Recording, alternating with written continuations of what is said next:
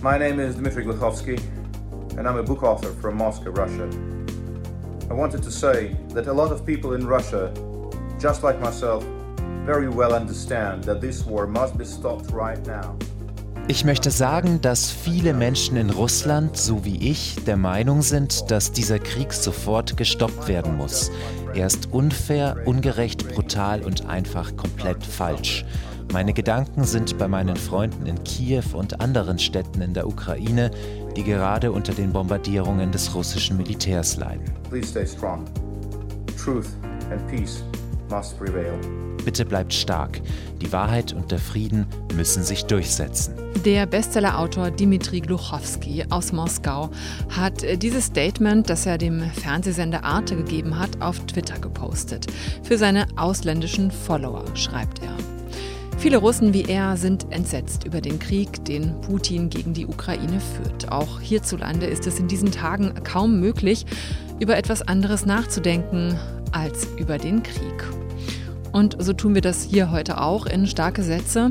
Ich habe mit Dimitri Kapitelmann darüber gesprochen. Er ist in Kiew geboren und hat sich in seinem letzten Buch auf eine Reise in die Stadt seiner Kindheit gemacht.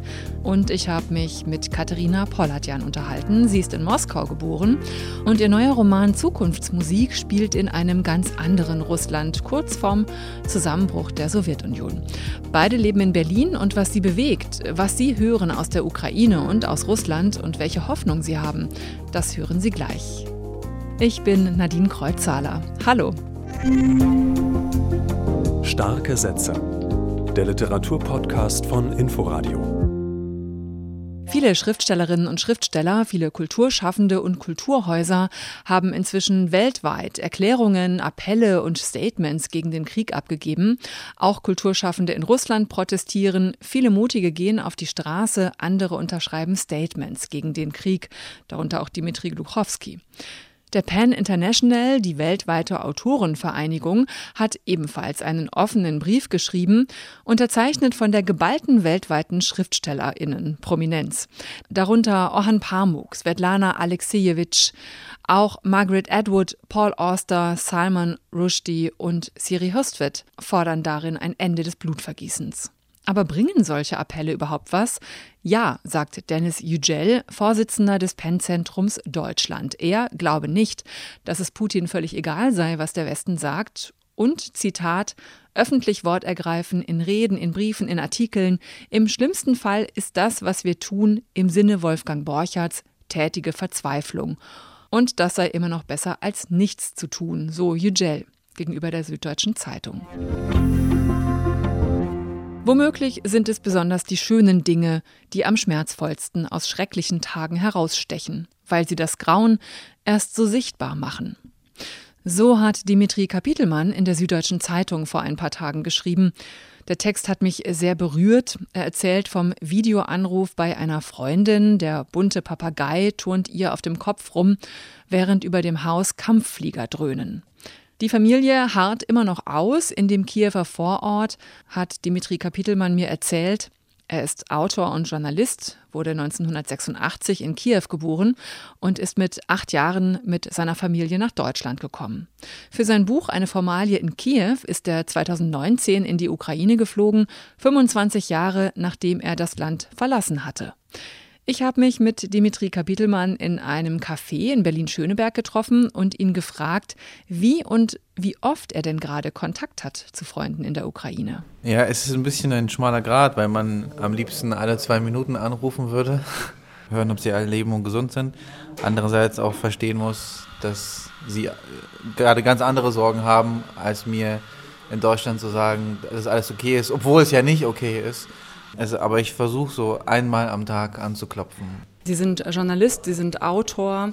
Jetzt kann ich mir aber vorstellen, dass Sie oft in diesen Tagen gefragt werden nach ähm, Ihrer Meinung, nach Ihrer Sicht auf die Dinge. Wie geht es Ihnen ganz persönlich jetzt? Ja, also ist es auch das irgendwie eine Gratwanderung, weil ich einerseits hier in Sicherheit bin und Zweitbetroffener, wenn man das so nennen kann. Aber das ist natürlich dem Schmerz, den man empfindet, ziemlich egal. Seit Tagen muss ich ganz viele Momente aus Kiew denken, so harmlose Momente, wie man sich einen Knopf annehmen lässt im Ukrainer Supermarkt oder irgendwelche Restaurants fallen mir plötzlich ein. Und dann kippt es aber so krass und ich sehe halt die gegenwärtigen Bilder. Ich merke halt, wie diese üblichen Routinen, wie man das Grauen der Welt mehr oder weniger ausblenden kann, dass die nicht greifen. Und dass ich einfach da sitze und Panik kriege. Es tut sehr weh und es ist wahnsinnig schwer auszuhalten, aber es gibt Menschen, die müssen gerade wirklich mehr aushalten. So während wir sprechen, nippe ich noch an, an diesem Schaumkaffee und so.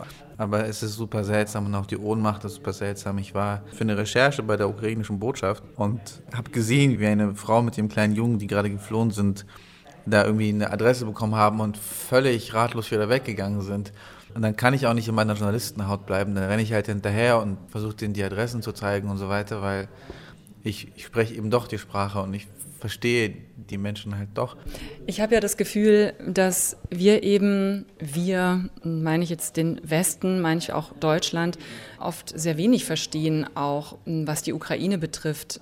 Sie sind für Ihr letztes Buch, ähm, eine Formalie in Kiew, in die Ukraine gereist, nach 25 Jahren in äh, Deutschland. Was für ein Land hat sich Ihnen da offenbart? Äh, das war im Jahr 2019. Also die Frage, welches Land ich gesehen habe, kann ich nicht beantworten, weil ich eigentlich nur in Kiew war. Ich habe einerseits eine sehr unveränderte Stadt gesehen, also rein architektonisch. Ich habe einfach so, so viele Häuser wiedererkannt und gleichzeitig natürlich nicht. Man hat in den kleinen Situationen gemerkt, nee, das ist wahnsinnig viel passiert und sei es nur, dass jeder zweite Uber-Fahrer ein Geflohener aus der Donbass-Region ist damit hängt zusammen, dass hier oft vergessen wurde, dass schon seit acht Jahren Krieg ist in der Ukraine. Der östliche Teil einfach so vermint ist wie, wie kaum ein anderes Land in der Welt. Ich habe aber auch eine wahnsinnig europäische, lebenslustige Stadt erlebt, auch so jung. Ich war halt auch zu einem zeitgeschichtlich sehr spannenden Moment da, nämlich als Zelensky gerade gewählt wurde. Und als es zumindest ein bisschen mehr nach Wende aussah als, als sonst, wobei die Leute auch wissen, dass auch hinter ihm ein Oligarch gestanden hat, der äh, Kalamoyski, dem auch der Sender gehört hat, wo er früher seine Komödien gedreht hat. Aber also mein persönlicher Haupteindruck war, dass es eine wahnsinnig europäische, moderne, selbstbewusste Stadt ist. Bei allen strukturellen Problemen, bei aller Kleptokratie und Oligarchie, bei allen Sowjetlasten wahnsinnig lebendige Stadt. Wie ist es denn eigentlich mit den russischen und ukrainischen Beziehungen? Also es ist ja jetzt viel von Brüdervölkern die Rede. Es gibt historische Verflechtungen zwischen der Ukraine und Russland natürlich. Wie haben Sie das erlebt, diese Beziehungen? Also ich spreche wieder aus der Kiew-Perspektive und 2019 hatte ich obwohl mich Leute gewarnt haben, dass ich in Kiew nicht einfach so Russisch sprechen soll, mein Vater auch, dass es da nicht so gern gesehen wird. Also ich bin halt russisch sprechender Ukrainer oder war, jetzt bin ich ja Deutscher. Ich habe nicht eine Situation erlebt, wo mich jemand dafür eingefangen hätte oder das bei jemand anderem beobachtet. Was die anderen Verbindungen angeht, selbstverständlich, die, also die meisten Familien sind verbunden aus der Ukraine und Russland. Und wenn nicht über Familie, dann über Freunde. Und wenn nicht über Freunde, dann über Kollegen. Und deswegen gibt es ja auch diese wahnsinnige Schockiertheit darüber, dass dieser Krieg gerade stattfindet. Aber jetzt, durch den Krieg, weiß ich nicht, wie sich das Verhältnis entwickelt. Also doch, ich weiß es. Es wird sich natürlich wahnsinnig verschlechtern. Die Frage ist halt nur, wie tief und wie viele Generationen wir denn jetzt brauchen werden, um diesen Graben wieder, wieder zu schließen. Jetzt gibt es ja ganz viele Solidaritätsbekundungen, auch Solidaritätsaktionen, Benefizkonzerte. Das ist, denke ich mal, auch ein wichtiges Zeichen. Wie aber kann man denn helfen? Haben Sie das Gefühl, Sie können von hier aus gerade helfen? Also ich hoffe, dass es etwas bringt, dass ich gerade in dieses Mikrofon spreche ich hoffe, dass es etwas bringt, die Texte zu schreiben, die ich schreibe. Und zwar nicht nur mir als Gefühl der irgendwie Ohnmachtsüberwindung, sondern tatsächlich als politische und auch seelische Signale, die ich da so sende. Und ganz praktisch helfen natürlich auch Benefizveranstaltungen und Demonstrationen, um ein gewisses politisches Klima zu schaffen, um auch Geld dran zu schaffen und den Leuten Medikamente zu schicken. Also natürlich hilft es. Was ich nur hoffe ist, dass wenn der kollektive Adrenalinspiegel ein bisschen sinkt Und die Hilfseuphorie, die so eine Katastrophe mit sich bringt, wenn die ein bisschen absackt und die Nebenkostenabrechnungen kommen und vielleicht auch jemand wieder Corona kriegt, dann noch da zu sein und, und zu helfen und solidarisch zu sein, darauf wird es ankommen, weil das ist leider, leider, leider keine Frage von ein paar Wochen. Dimitri Kapitelmann. Es lohnt sich übrigens sehr, seinen Roman zu lesen, eine Formalie in Kiew. Das ist nicht nur eine Reise in die Ukraine, sondern auch eine Familienmigrationsgeschichte. Und jetzt werfen wir einen Blick nach Russland. Katharina Polladjan wurde 1971 in Moskau geboren. Auch sie kam als Kind mit ihren Eltern nach Deutschland. 1978 war das. Sie ist für den Reisebericht Hinter Sibirien in die russische Weite gereist, hat sich in ihrem Roman Hier sind Löwen mit ihren russisch-armenischen Wurzeln auseinandergesetzt und ist jetzt mit Zukunftsmusik für den Preis der Leipziger Buchmesse nominiert. Bevor wir zum Roman kommen, auch an Katharina Polladjan, Fragen zur aktuellen Lage.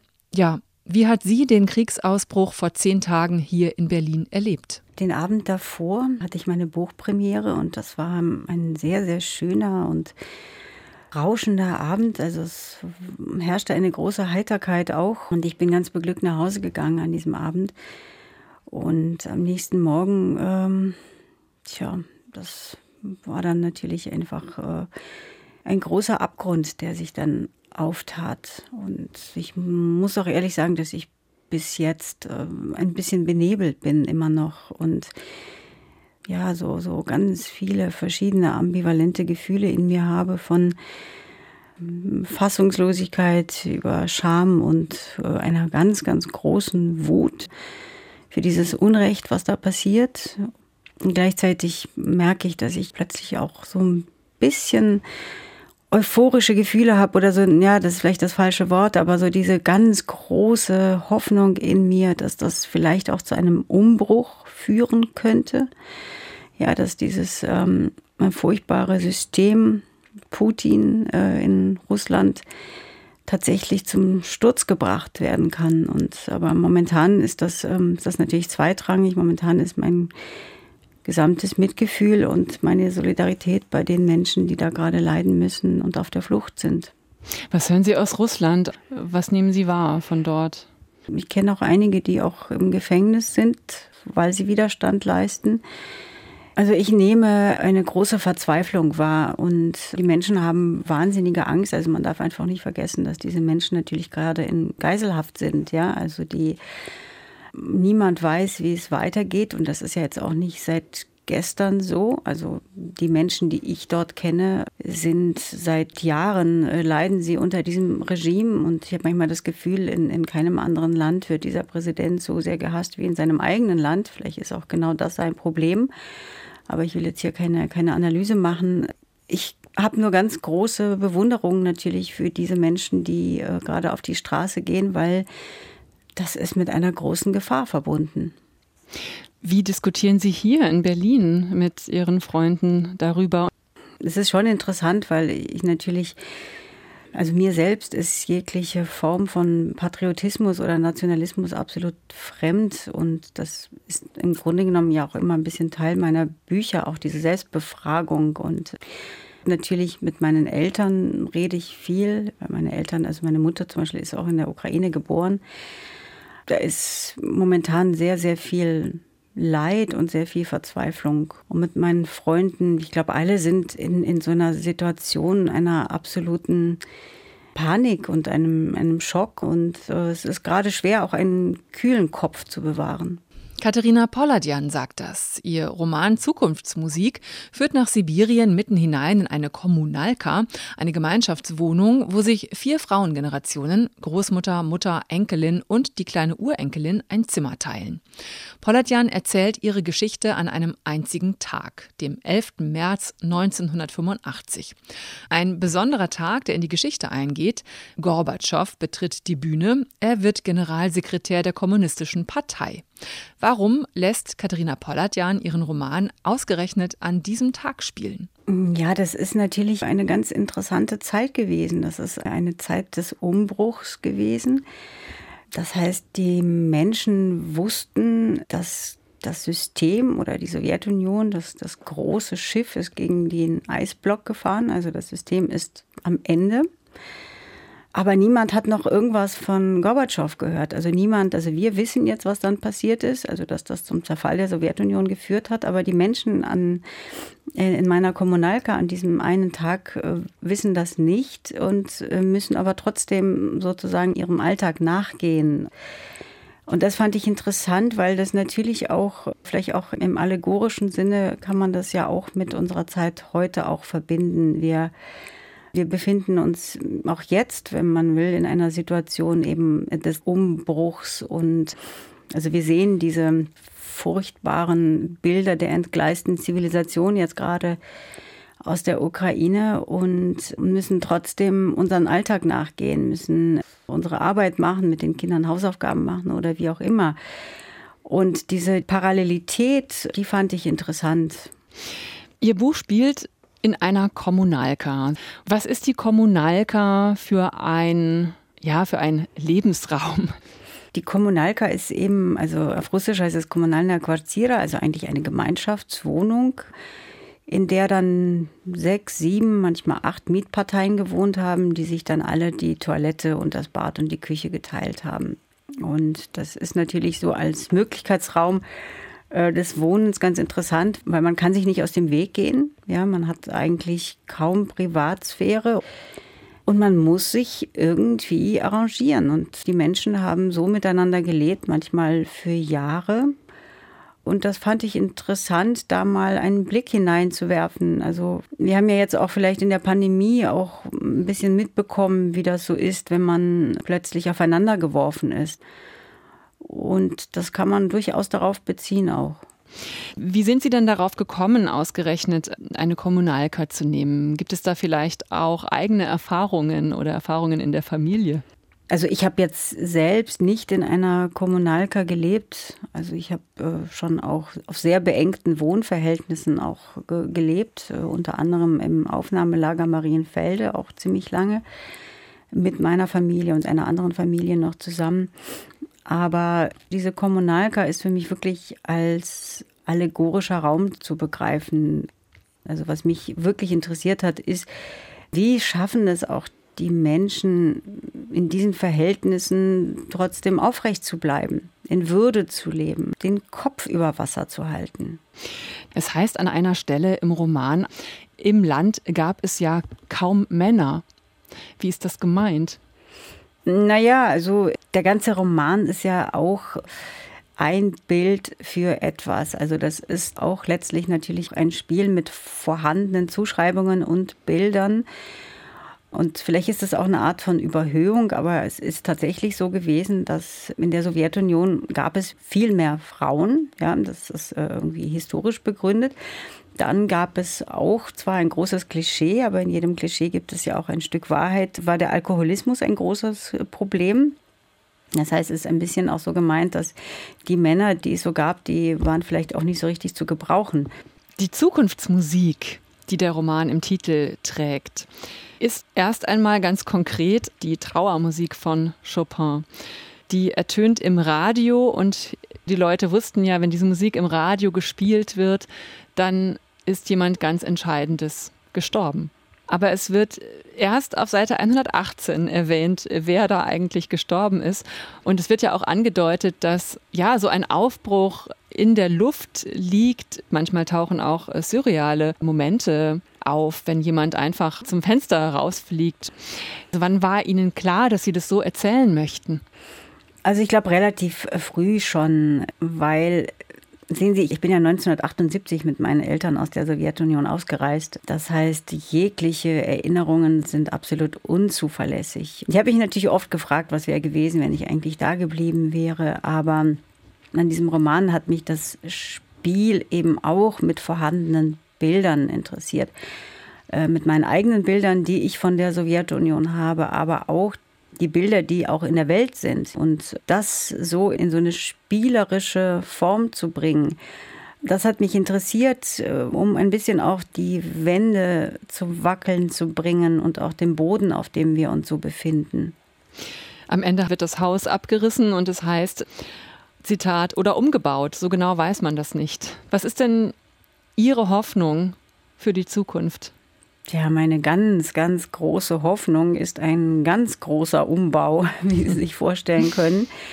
Und ich bin ehrlich gesagt immer sehr berührt, wenn ich die Bilder der jungen Menschen sehe, die gerade in Russland auf die Straße gehen und sich da in Gefahr begeben und aber kämpfen wollen auch für ihre Freiheit. Also in meinem Roman heißt es, also Janka, die junge Frau, sagt am Ende, sie haben mich vergessen. Und das ist auch ein bisschen diese, diese vergessene Generation. Und ich finde, da gibt es auch eine große Parallele zu heute.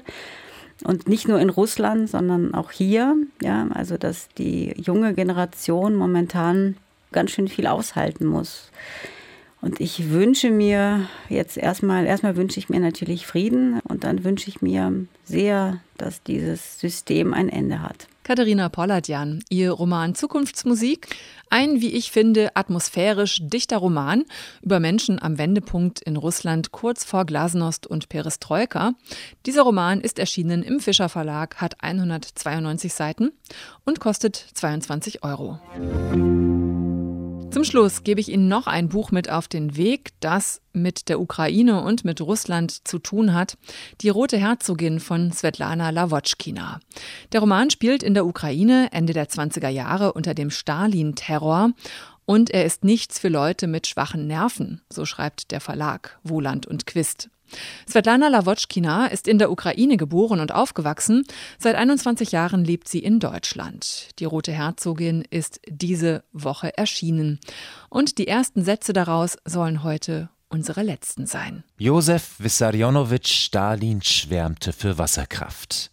Der Hydraulikmuskel der sowjetischen Industrie, kritzelte er in sein Notizheft. Ich bin Nadine Kreuzzahler. Die starken Sätze gibt's nächste Woche wieder. Tschüss. Bis dahin. Bleiben Sie stark. Starke Sätze. Der Literaturpodcast von Inforadio. Wir lieben das Warum.